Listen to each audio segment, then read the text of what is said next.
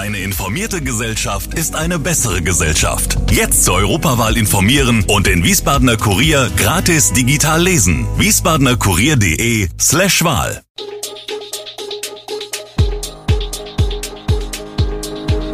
Gude, unser morgendliches News Update. Das Wichtigste aus Wiesbaden für Sie im Überblick. Guten Morgen aus Wiesbaden an diesem 9. Januar. 2000 Traktoren bei Bauernprotest in Wiesbaden, ehemaliges Bordell wird zu Flüchtlingsunterkunft und Fußballlegende Franz Beckenbauer gestorben. Das und mehr hören Sie heute im Podcast. Mit einem friedlichen Protest haben Bauern aus ganz Hessen zum Start ihrer Aktionswoche gegen die Kürzungen von Subventionen im Agrarsektor auf sich aufmerksam gemacht. Hupend und mit großflächigen Plakaten machten sie dabei ihren Unmut gegenüber der Bundesregierung und der Ampel Luft. Statt der angekündigten 600 bis 800 Traktoren nahmen Schätzungen zufolge rund 2000 Traktoren an dem Demonstrationszug durch Wiesbaden teil. Sie sorgten den kompletten Tag über für schwere Verkehrsbehinderungen in der Innenstadt und auf den Zufahrtsstraßen. Angeschlossen an die Sternfahrt der Bauern organisierten der Hessische Bauernverband und die Aktion Landschaft Verbindung um 12 Uhr eine zentrale Kundgebung auf dem Kranzplatz. Hier wurden die Pläne zur schrittweisen Streichung von subventioniertem Agrardiesel noch einmal thematisiert. Der Versammlung wohnten zeitweise Querdenkergruppen bei. Der Bauernverband distanzierte sich jedoch klar von den Gruppierungen. In Kloppenheim hat sich ein ungewöhnlicher sportlicher Wettkampf etabliert der Weihnachtsbaumweitwurf. Dieser Spaß, der am vergangenen Wochenende zum dritten Mal stattfand, zieht immer mehr Besucher an. Erwachsene, Jugendliche und Kinder können an diesem skurrilen Event teilnehmen, bei dem es darum geht, einen standardisierten Weihnachtsbaum möglichst weit zu schleudern. Neben dem sportlichen Aspekt bietet der Wettbewerb eine Gelegenheit, Geld für wohltätige Zwecke zu sammeln. Doch Kloppenheim steht mit dieser Tradition nicht allein. Ähnliche Veranstaltungen finden in der Pfalz statt, wo sogar eine inoffizielle Weltmeisterschaft im Weihnachtsbaumwerfen abgehalten wird.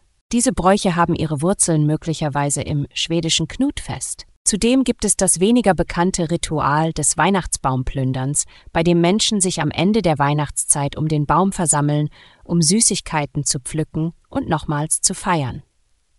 Das Crazy Sexy in der Mainzer Straße galt nicht zuletzt aufgrund seiner prominenten Lage als das bekannteste Freudenhaus in Wiesbaden. Seit einiger Zeit ist es jedoch geschlossen und soll in Kürze völlig neu genutzt werden. Die Wiesbadener Stadtentwicklungsgesellschaft SEG will sich in Zukunft die gute Lage zunutze machen und hat das Gebäude kürzlich gekauft. Vor einer möglichen Entwicklung wird es aber zunächst anders genutzt. Die Räumlichkeiten werden dem Wiesbadener Sozialdezernat für die Unterbringung von Flüchtlingen zur Verfügung gestellt, erklärt SEG-Geschäftsführer Roland Stöcklin. Denn die Not bei der Unterbringung von Geflüchteten in Wiesbaden ist groß. Mittlerweile leben einige tausend in der Landeshauptstadt. Auf lange Sicht plant die SEG jedoch an dieser Stelle eine groß angelegte Entwicklung des gesamten Umfelds.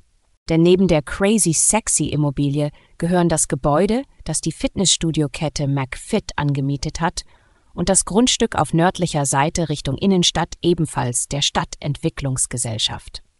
Der Lions Club Wiesbaden Kochbrunnen hat mit seinem Adventskalenderverkauf im November 2023 20.000 Euro eingenommen. Diese Summe wird an die Kurier-Benefizaktion Ihnen leuchtet ein Licht gespendet, die damit lokale Initiativen Organisationen und Vereine unterstützt. Die Aktion fand bereits zum 24. Mal statt und erfreut sich in der Fußgängerzone von Wiesbaden großer Beliebtheit. Die Spendenscheckübergabe fand im Pressehaus statt, wo Vertreter des Lions Clubs den Scheck an Martin Schirling, Vorsitzender von Ihnen leuchtet ein Licht, und Kurierredakteurin Sina Schreiner übergaben. In Dotzheim wurde eine japanische Schmiede im Erfahrungsfeld der Sinne am Schloss Freudenberg eröffnet, spezialisiert auf die Herstellung von Samurai-Schwertern. Diese besondere Schmiede, erbaut nach japanischer Tradition in etwa vier Monaten, stellt eine einzigartige Attraktion dar. Marius Datz, ein Schmied in Ausbildung, führte durch die feierliche Eröffnung. Bei diesem Anlass halfen zwei Dutzend Kinder, indem sie Kohlen aus dem Feuer holten und zum Schmiedeplatz trugen. Das Schmiedefeuer erreicht Temperaturen von etwa 1300 Grad Celsius, was durch die hochwertige Kohle aus dem Schlosspark unterstützt wird. Daz plant, im Mai für drei Monate nach Japan zurückzukehren, um seine Ausbildung fortzusetzen. Der Verein Gesellschaft für Natur und Kunst, der das Erfahrungsfeld betreibt, bietet nun sonntags Schmiedekurse an, in denen Teilnehmer lernen, eigene Nägel herzustellen. Es gibt bereits Anfragen für Teamevents in der Schmiede. Franz Beckenbauer, prägende Persönlichkeit des deutschen Fußballs und weltweit anerkannte Legende, ist im Alter von 78 Jahren verstorben. Beckenbauer, bekannt als Fußballkaiser, erzielte als Spieler und Trainer bemerkenswerte Erfolge, darunter Weltmeistertitel und den Gewinn der WM 2006 für Deutschland. Geboren in München, begann er seine Karriere beim FC Bayern München, gewann dort vier nationale Meisterschaften, dreimal den Europapokal der Landesmeister und den Weltpokal. Seinen größten Triumph erzielte er mit dem Gewinn der Weltmeisterschaft 1974 in Deutschland. Beckenbauer übernahm die deutsche Nationalmannschaft als Teamchef und führte sie ins WM-Finale 1986 und zum WM-Sieg 1990.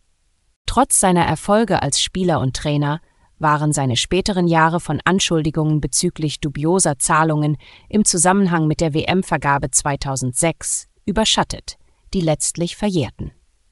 Beckenbauer bleibt eine unvergessliche Figur im Weltfußball, sowohl aufgrund seiner Erfolge als auch der Kontroversen. Alle Infos zu diesen Themen und noch viel mehr finden Sie stets aktuell auf wiesbadener-kurier.de. Gude Wiesbaden ist eine Produktion der VRM von Allgemeiner Zeitung, Wiesbadener Kurier, Echo Online und Mittelhessen.de.